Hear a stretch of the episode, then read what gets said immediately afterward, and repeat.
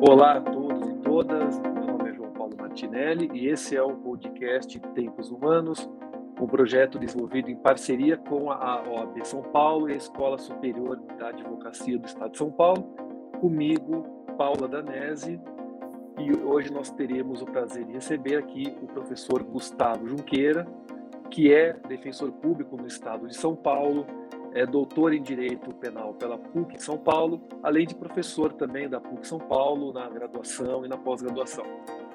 Paula, muito prazer tê-la novamente aqui. Como você está? E vamos mais um bate-papo com Gustavo Junqueira. Com certeza, João. É sempre uma alegria gravarmos um podcast e trazer é, convidados tão ilustres como o professor Gustavo hoje para a gente aprender aí da fonte então, professor Gustavo, novamente, muito obrigado por aceitar o nosso convite. Que, nossa, que o nosso encontro hoje, eu sempre falo para quem está nos ouvindo, que cause mais dúvidas do que traga respostas, né? Quando a gente fala sobre a questão do direito, a gente tem que estar tá sempre se questionando. Então, mais uma vez, seja bem-vindo ao podcast Tempos Humanos. Opa, eu que agradeço, não é, João Paulo, amigo de longa data, Paula, prazer conhecê-la. Fico aí muito feliz com a lembrança, participar do podcast. Vamos lá. Então, Gustavo, é, o primeiro, primeira pergunta que eu tenho a ser feito aqui, na verdade, uma, uma, uma colocação né, para você falar mais, é sobre a importância do, do papel da defensoria pública né, no acesso à justiça. Lembrando que os ouvintes, é, muitos não são da área jurídica, né, mas têm interesse nos direitos humanos. E então, é, qual é a, a importância né, da, da, das defensorias públicas no, no acesso à justiça da, da, população em geral? É, então, tem, um, tem uma, um mote que eu acho interessante, né, que a gente encontra em vários autores importantes, a ideia de que por décadas e séculos nós ficamos declarando direitos. Né? Declaramos, declaramos, declaramos, declaramos. Mas nós não instrumentalizamos. Né? Esses direitos estavam declarados, mas ninguém conseguia fazê-los uh, cumprir, fazê-los efetivos. Em especial quando você fala de direitos das, uh, das pessoas hipossuficientes, aqueles que não têm, uh, por vezes, conhecimento do direito, não têm recurso para poder acessar não é, as portas do fórum, não têm recursos para conseguir buscar documentação necessária, buscar não é, as informações necessárias para ter o exercício desses uh, dos seus direitos e você precisava então de um órgão você precisava de um aparato público que permitisse essa essa instrumentalização é? você tem vários modelos de assistência uh, jurídica, mas o modelo escolhido pelo constituinte brasileiro, e me parece que ele foi muito bem nesse sentido, foi o modelo público de uma defensoria pública, um órgão criado para uh, servir não é? Uh, como uh, grande, grande instrumento de acesso à justiça, grande instrumento de efetivação dos direitos, grande instrumento de proteção de direitos humanos. Aliás, isso é expresso na nossa Constituição. Né? Eu tenho muito, muito orgulho né, da, da redação que diz que uh, incumbe a defensoria fundamentalmente a promoção dos direitos humanos. Então, esse foi o modelo escolhido pelo Constituinte brasileiro. Né? A ideia é a defensoria de várias formas, e a gente pode discorrer sobre elas aí no longo da, ao longo da nossa conversa, de várias formas ela vai querer tornar efetivo o direito da população mais carente, promover os direitos humanos. Então, a, a, a pessoa que não sabe quem procurar para conhecer os seus direitos deve procurar a defensoria pública. A pessoa que não tem condição de fazer exercer os seus direitos, que não tem condição econômica de contratar um advogado, não tem, não é condição é, de arrebanhar documentos, de buscar provas sobre o seu direito, vai buscar a defensoria pública. Por vezes, nós temos um papel proativo Na defensoria tem em sua lei orgânica uma, uma previsão que eu acho maravilhosa, e sabe que eu sou até suspeito para falar, porque eu tive a alegria de estar na, na escola da defensoria, que é a educação em direitos, é buscar a população não é, que. Uh, uh, que pode receber essa, essa atuação ativa da defensoria, o defensor vai até as, uh, os lugares mais uh, carentes né, na cidade, nas comunidades, e vai falar sobre direitos, vai explicar sobre os direitos. Né?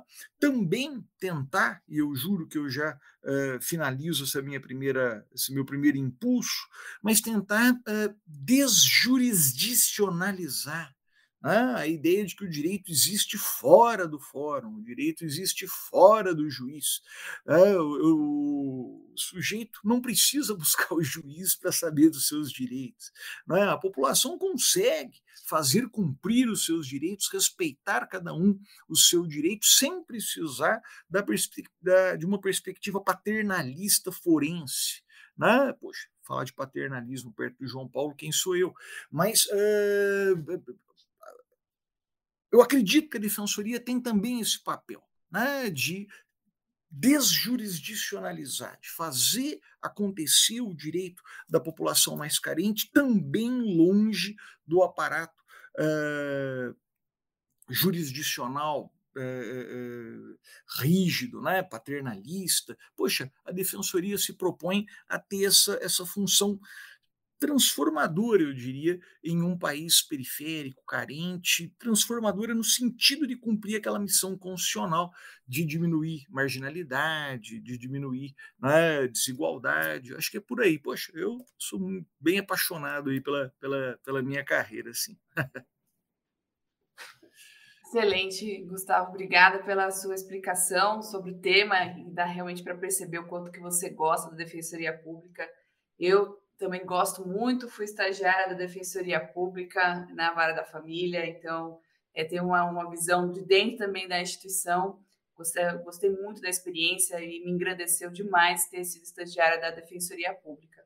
Mas talvez quem esteja nos ouvindo não entenda muito bem como acessar né, essa a Defensoria Pública e quais seriam esses requisitos, né? Qual, eu vou, qual, quando que eu sei que eu vou para um advogado, para uma advogada, quando que eu vou para uma, para uma defensoria pública, e além disso, qual é esse papel da defensoria hoje na informação sobre direitos? Então, a pergunta, na verdade, são duas, é, e se você puder esclarecer, vamos agradecer muito.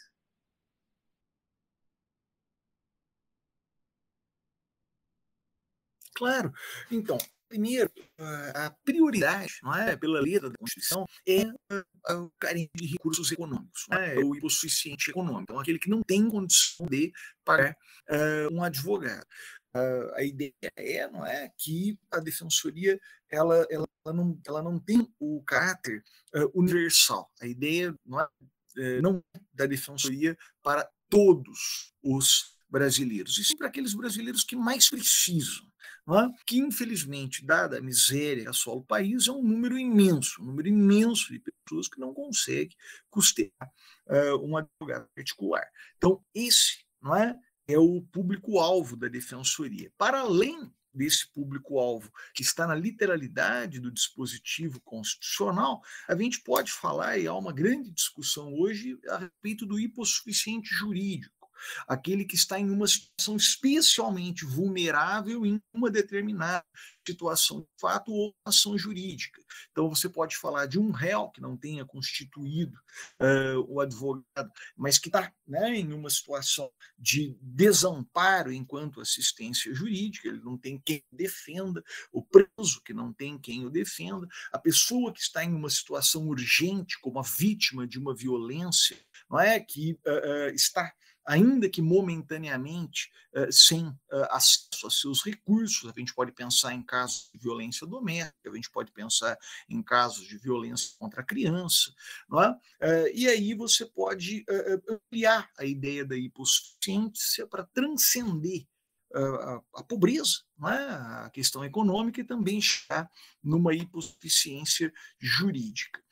Claro que em um país, de novo, periférico, com recursos escassos, esses recursos têm que ser estrategicamente eh, mexidos, estrategicamente empregados, para eh, conseguir atender aqueles que mais precisam.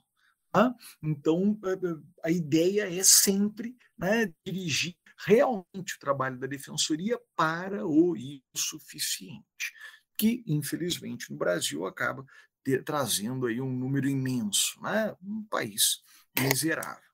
É, como acessar a orientação jurídica? Então, além desse programa de educação em direitos que tem se alastrado, isso me deixa muito, muito, muito feliz. Eu realmente acredito não é, que as pessoas podem é, que, as pessoas conscientes do direito, entendendo como o convívio fica mais fácil, feliz e produtivo quando todo mundo entende respeita o direito alheio. Né? A gente acredita que a educação de direitos é, consegue cumprir esse papel, a gente acredita que a formação de lideranças comunitárias é, que possam servir de árbitros nas relações e nos conflitos dentro uh, das comunidades também uh, são aí instrumentos importantíssimos. Eu sempre comento de um primeiro programa que nós fizemos, e eu quero ser breve nesse, nesse comentário, sobre uh, um primeiro programa que tivemos aqui em São Paulo de defensores populares. Né? Então, é um curso de formação de defensores populares, que tenham exatamente esse papel. Né, de exercer uh, essa, essa orientação, essa irradiação né, sobre o conhecimento jurídico dentro de, suas, uh, de seus bairros, de suas comunidades. E na formatura, o aluno que fez o discurso de defensor popular, ele pegou e falou: Eu sou um defensor popular. E eu vou explicar. Lá no meu bairro, o sujeito tinha uma calha, a água caía da calha, é, e começou a fazer um buraco na, na, no jardim do vizinho. O vizinho foi lá e falou para ele: ó, você tem que tirar essa calha. Falou: não, procura o fórum, vai procurar os seus direitos. Eu não preciso do fórum. Ninguém precisa do fórum. O que, que ele fez? Ele veio falar comigo. Eu peguei, expliquei, fui lá procurar o vizinho. O vizinho ficou bravo, gritou que era para procurar o fórum. Não vou procurar o fórum, não preciso disso. O que, que a gente fez? Ah, chamamos mais quatro, cinco vizinhos. Conversamos, conversamos com as esposas, chamamos a esposa dele.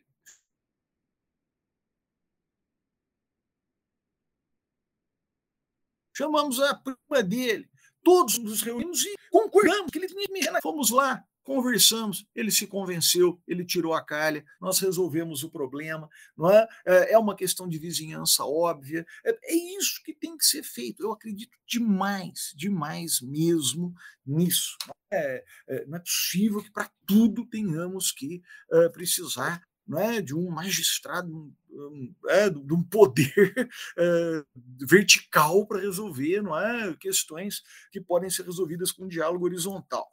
É, e além dessa perspectiva proativa da educação em direitos, a orientação jurídica que é prestada diariamente nos mais diversos setores. Né? A consultoria trabalha com direito de família, não é? como a, a teve oportunidade, então, de uh, atuar, exercer, testemunhar, uh, na, na infância, idoso, consumidor, uh, penal, não é? nas mais variadas instâncias. esse acesso pode ser buscado, em regra, quer pelo telefone, cada estado tem, não é, os seus números de telefone uh, que podem ser buscados para agendar consultas, para agendar o atendimento. Muitos estados já têm também o serviço online, que foi especialmente desenvolvido, ora, não é, em razão da pandemia.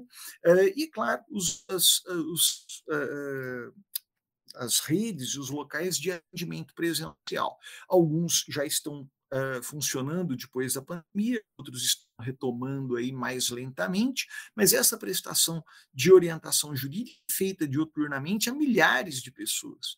Né, a milhares de pessoas.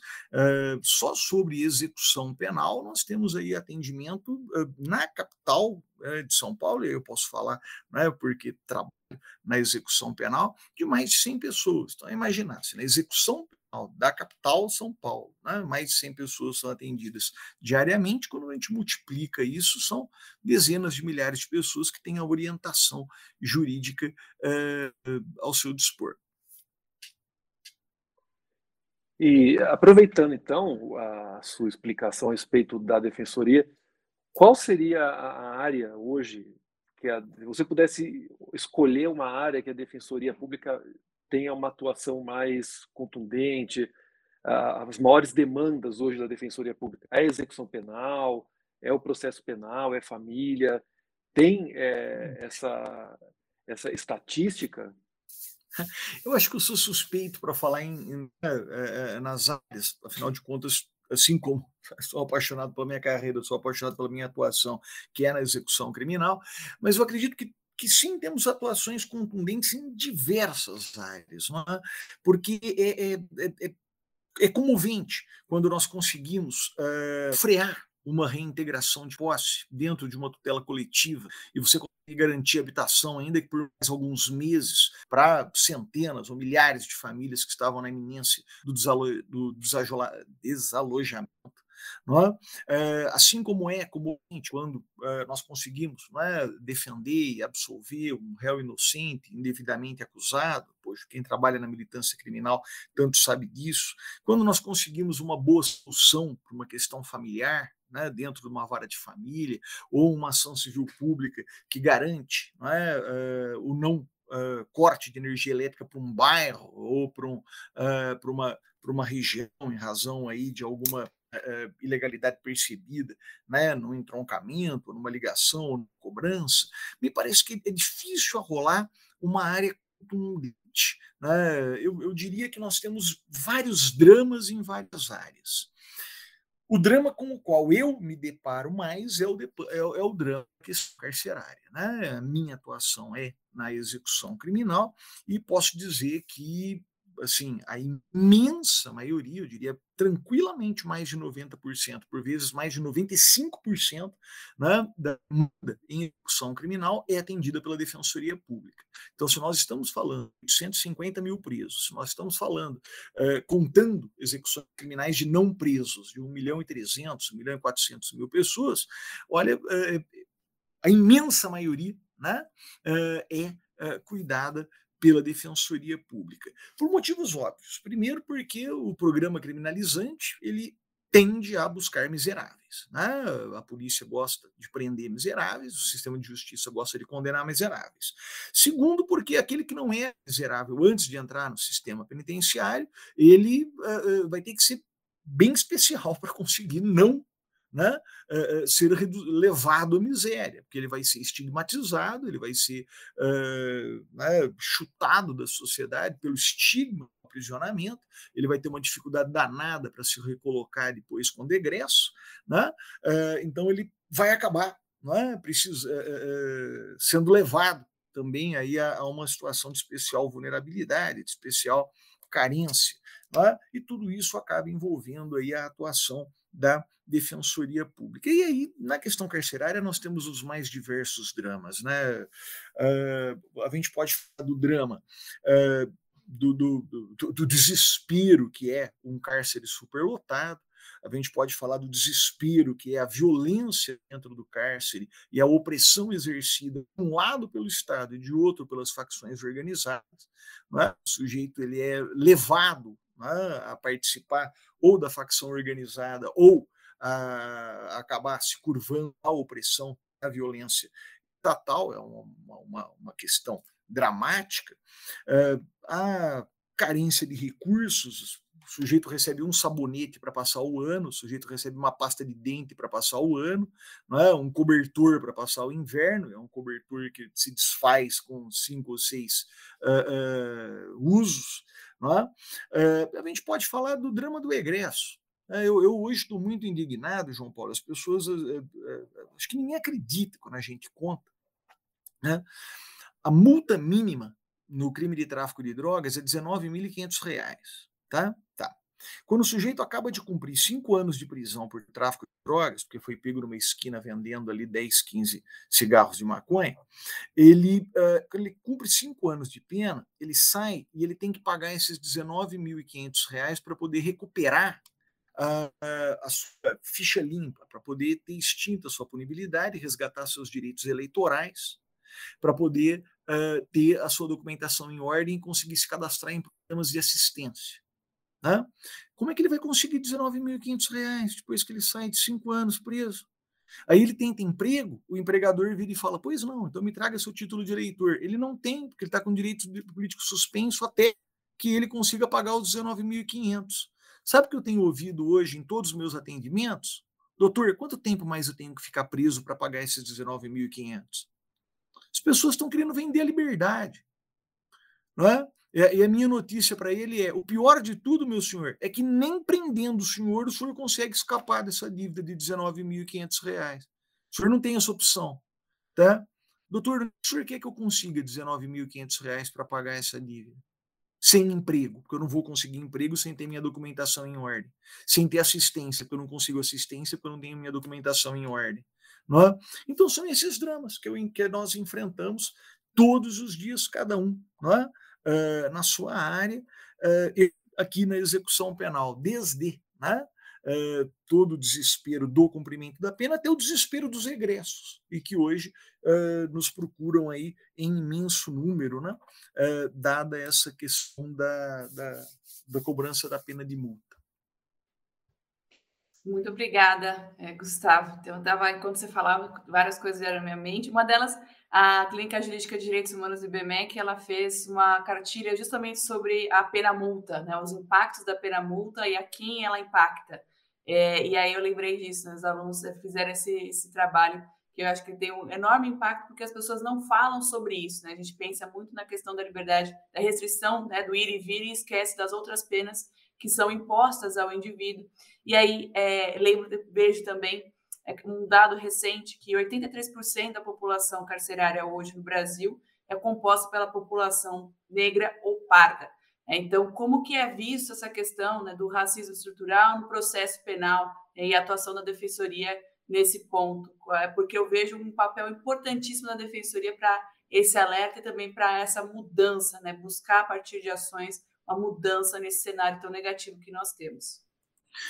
Então, eu, eu, eu acho que esse ponto né, uh, o ponto de uh, perceber quem são os alvos vulneráveis do sistema de justiça, uh, não só do sistema de justiça penal, do sistema de justiça como um todo, é um outro ponto que torna tão interessante a opção legislativa, a opção do constituinte, melhor dizendo, sobre a criação da defensoria pública, que eu, eu, eu falo por vezes, né, posso até ser mal compreendido, espero me explicar. Um saber específico do direito dirigido à tutela dos vulneráveis. Então, hoje, como eu tenho defensorias públicas, eu tenho a construção organizada e institucionalizada de saberes dirigidos à tutela de vulneráveis. Eu tenho, não é, no estado de São Paulo, eu tenho uh, uh, tantos quantos estados, eu tenho a coordenação desses estudos e a produção desses saberes. Então, vamos produzir um saber contra-seletivo que tente frear essa discriminação racial do sistema uh, uh, de criminalização secundária. Vamos. Então, todos vamos pensar estruturas uh, jurídicas para isso, alterações legislativas, programas que possam ser implantados perante as polícias, perante uh, os órgãos do sistema de justiça. É? Nós pensamos isso hoje o tempo todo. Uh, isso eu acho que é muito, muito, muito importante. isso, é? eu falei de São Paulo, mas claro que se espalha por todo o Brasil. Esse saber típico da tutela dos vulneráveis. O direito não foi feito para isso. É? O direito foi construído, a princípio, para a manutenção do status quo daqueles que tinham poder. É? Ora, é, me proteja do príncipe e me proteja da plebe. Essa é a, a ideia, né? Tratualista e etc. Então, construir um direito dirigido à tutela de vulneráveis, me parece que é, é, é muito interessante que tenhamos uh, instituições dirigidas à construção desse conhecimento.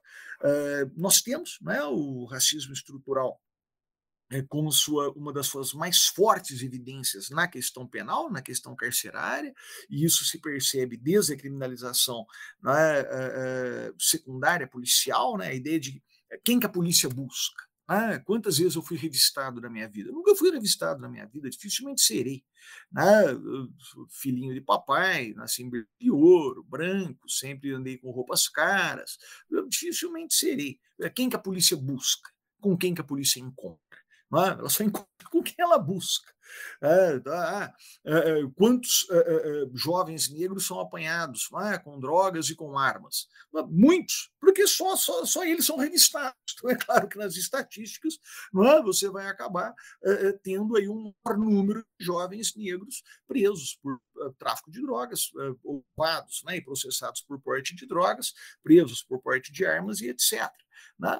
Uh, são eles que são levados para o reconhecimento, por isso que eles são reconhecidos. né? Uh, e isso, uh, e tanto o mais, acaba levando essa, a esse, essa escandalosa assimetria do número de negros e pardos presos diante né, do número de negros na população brasileira. É, uma, é, é um descompasso absolutamente escandaloso. O que se tenta fazer é isso, é desenvolver um saber contra-seletivo, é mostrar que isso acontece, mostrar o porquê isso acontece e tentar construir argumentos que permitam o, o, o freio é? a, esse, a esse agir racista. É? A, a, essa, a esse procedimento racista que costuma ser uh, uh, o padrão, infelizmente, dentro do nosso sistema de justiça. Até é, em relação ao, ao racismo estrutural, e a gente pode até expandir para um racismo institucional, né? das Sim. instituições que compõem o sistema penal. É, gostaria de saber a sua opinião sobre um problema que ultimamente vem ganhando atenção de maneira merecida, que é o reconhecimento fotográfico. Né? A Defensoria Pública do Rio de Janeiro apresentou um estudo de que 84% das pessoas presas por reconhecimento fotográfico são absolvidas, né, não são o verdadeiro criminoso, e quase todos são negros. Né? E, e interessante porque algumas pessoas que estão na, na, base de dados de suspeitos nunca tiveram passagem pela polícia. Então ninguém sabe por que, que aquela pessoa, a imagem daquela pessoa está na base de dados de suspeitos, né? E como tem uma a... cor suspeita. É isso, porque tem uma cor é suspeita. É simples assim. Mas é, é, é, é o velho discurso de sempre. Estávamos em patrulhamento de rotina e percebemos o sujeito com atitude suspeita. Atitude suspeita. Não é? O sujeito é pobre, estava na periferia, ele é negro. Pronto, essa é a atitude suspeita do sujeito que normalmente justifica sua abordagem. É isso. Né? É, a gente sabe que é isso que acontece. Tantas, tantas e tantas e tantas e quantas vezes. Desculpe, João Paulo, por interrompê-lo. Você falou muito bem. O, grande problema é que lá no início da, da, da, persecução, quando a gente fala em, criminalização secundária, que é o trabalho da, da abordagem, isso acaba sendo também é, corroborado pelas outras instituições, o Ministério Público, é, o próprio Poder Judiciário, é, e aí na atuação como advogado a gente percebe muito a, a diferença do tratamento que um réu de, por um crime econômico recebe em, em relação a, um réu é, praticou aí um tráfico de drogas, né? E, e é até uma questão interessante, né? Quando gente fala é, dos, hoje é, dois terços, né, dos presos no Brasil respondem por furto, roubo e tráfico de drogas, né? Segundo os dados do Infopem. E desses traficantes, né, quase todos recorrem à defensoria pública, porque são pequenos traficantes. Né? Poucos têm advogados particulares constituídos. Né? Então, que eu gostaria de ouvir a sua opinião a respeito de, de, dessa forma de proceder. Né? A defensoria pública parece que vai na contracorrente, né? de e tentar mostrar que uma pessoa não, não é criminosa simplesmente porque nasceu com a cor negra ou porque na, eh, vive na periferia da cidade, né? sendo que o tratamento é o tratamento é distinto. Né? Nós vimos aí o nós tivemos até declaração do comandante da Polícia Militar de São Paulo dizendo a polícia tem que tratar de maneira diferente o morador do Jardins e o morador da, da periferia. Né? É, porque o, ele dizia, o morador Jardins vai ter medo se o policial for for muito agressivo e na periferia o, o, polici, o morador não vai ter respeito se o policial for muito educado. Então, como a Defensoria Pública trabalha com esse tipo de racismo estrutural e institucional, indo na contracorrente? Isso. É, essa fala lembra né, a perspectiva do criminoso nato, né, do, do Lombroso, né, a ideia de que o, o, criminoso suporta a dor da pena. Então pode deixar ele lá numa cela fria, com fome, porque eles são mais brutos. Eles são mais brutos mesmo. Né? Eles, eles, eles só respondem na pancada mesmo. Eles são brutos, brutos por natureza. É, a gente consegue trazer isso não é? Uh, hoje uh, e, e e transferir essa perspectiva para vulnerabilidade. Né?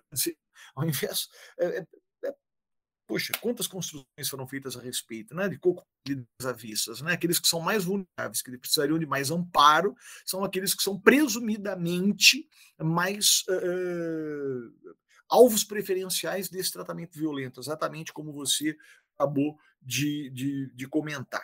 Né? Uh, por quê? O que, eu, o que eu quis dizer com isso foi o que se deve fazer com a, com a né, o, que se deveria fazer, o que a Constituição manda fazer em relação à camada mais vulnerável da população brasileira é tratar de forma especialmente benéfica, de, de, especialmente atenta, especialmente uh, o, o amparo especial especial cuidado com a saúde, especial cuidado com a segurança, especial cuidado com a educação, especial cuidado com a, a com a, tudo, com o urbanismo, não é? É isso que se teria, é isso que a Constituição manda. Né? E quando eu digo a Constituição manda, não é no capítulo da Defensoria, é nos objetivos do Estado brasileiro. É erradicar, erradicar marginalização, suprimir desigualdade, é isso. Não é? E o que se faz é o contrário. Então você tem agentes públicos que são programados para tratar melhor quem mais tem e pior quem menos tem. É, é, é o fim. É o fim. Né? Ah, então, eu, eu acredito que dentro né, desse programa constitucional, que é o Programa de Defesa dos Direitos Humanos, que é o programa inscrito no artigo 3 da Constituição, enquanto objetivo do Estado brasileiro, é isso que a Defensoria busca fazer. É, e é por isso que ela é atenta e por isso que o alvo da defensoria é o hipossuficiente. Porque é esse que precisa de maior amparo, é esse que precisa de maior proteção, é esse que precisa de maiores instrumentos, é esse que precisa de um saber próprio para ele. É ele que precisa ter uh, uma rede de proteção especial que o permita falar, que o permita ter cidadania, que permita ter uh, um mínimo de respeito aos seus direitos. Não é? É, eu acho que essa é essa a nossa função em todas as áreas, não só na área, na área penal. É, e é a construção de saberes, a construção de instrumentos e uma atuação realmente uh, obcecada né, no êxito e na maximização desses direitos que a defensoria tenta exercer. Eu, sinceramente, uh, não acho mais que seja que seja válida aquela expressão que as portas do, do, do tribunal estão fechadas aos pobres. É? Me parece que nós conseguimos abrir as portas. O que falta agora é abrir as mentes, ou talvez melhor abrir os corações, para que uh, os operadores entendam que uh, humanizar o, a sociedade, humanizar o sistema de justiça, parte por inverter essa lógica que você colocou, João. Não é? Eu não posso tratar melhor quem mais tem, eu tenho que tratar melhor quem menos tem.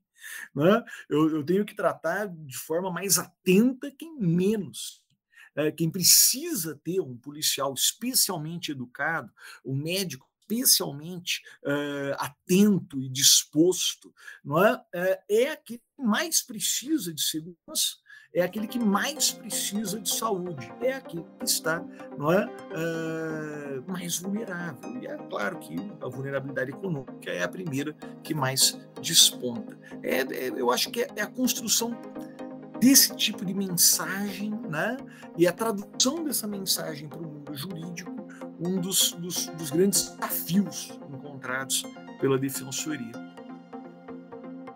Excelente, Gustavo, uma verdadeira aula né, que nós tivemos nesse encontro. E como eu falei né, do começo, a gente trouxe várias, vários questionamentos. Né? A ideia é que esse, se esse tema não se esgote aqui, não se esgotará aqui, mas que ele seja aí uma força motriz para essa mudança que nós precisamos. Né? Nós precisamos mudar o direito como ele é aplicado, como ele é visto. É, não há como ter essa igualdade tão almejada na nossa Constituição Federal e os valores de direitos humanos quando ele funciona para uns, não funciona para outros. E o papel da Defensoria é essencial para essa mudança ocorrer na prática. Então, eu gosto muito desse papel de mudança que a defensoria traz, que você tão bem explicou para nós desde o começo, né? Nem sei como você conseguiu fazer, falar desde as competências da defensoria até tratar sobre as, os problemas de direitos humanos que a defensoria cuida. A gente só tem a agradecer a sua presença aqui no podcast, convidá-lo para mais um encontro quando você tiver agenda e disponibilidade para a gente aprofundar outros temas. Muito obrigada. João, com você agora. Eu só posso agradecer mais uma vez por ter aceitado o convite e pela, pela excelente exposição. E fica aqui o convite para outras participações. Muito obrigado. Muito obrigado. Ficou dispor.